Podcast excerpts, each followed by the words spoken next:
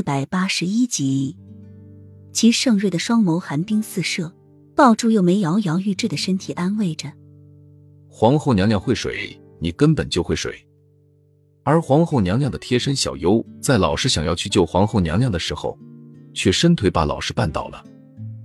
柳荣依旧不卑不亢的说：“毕竟一个母亲怎么会去杀掉自己的孩子？说了谁也不会去相信。但是这却是他亲眼看到的。”皇后娘娘远比她想象的残忍狠绝了很多，连自己肚中的孩子都能杀掉。又没有一刹那愣住，齐盛瑞也深皱起眉头，悲痛中的幼梅只是一秒，转而大声痛哭的说：“本宫要是会水的话，本宫肚中的孩子就不会死了。”呜呜。齐盛瑞的寒眸再次落到柳荣身上，等待他的回答。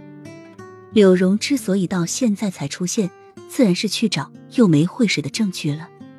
柳荣说：“属下去查过皇后娘娘的家乡，皇后娘娘的家乡仙瑶是有名的水乡，出了门就是湖水，只能靠船行走，并且一年四季如春。生活在那里的居民从小就熟识水性，皇后娘娘又怎么不会水呢？属下也不敢相信皇后娘娘会残害自己的孩子。”但是属下看到的却是千真万确的。小优跟随皇后娘娘身边多年，会武功为什么不去救，还伸腿去绊倒会水的老师？而皇后娘娘明明会水，却要装作不会水的样子，只一桩桩一件件分明，就是皇后娘娘想要陷害太子。柳荣说到最后一句的时候，声音一下子变得高亢起来。没有被拉下去的洛英却在这时候补了一句。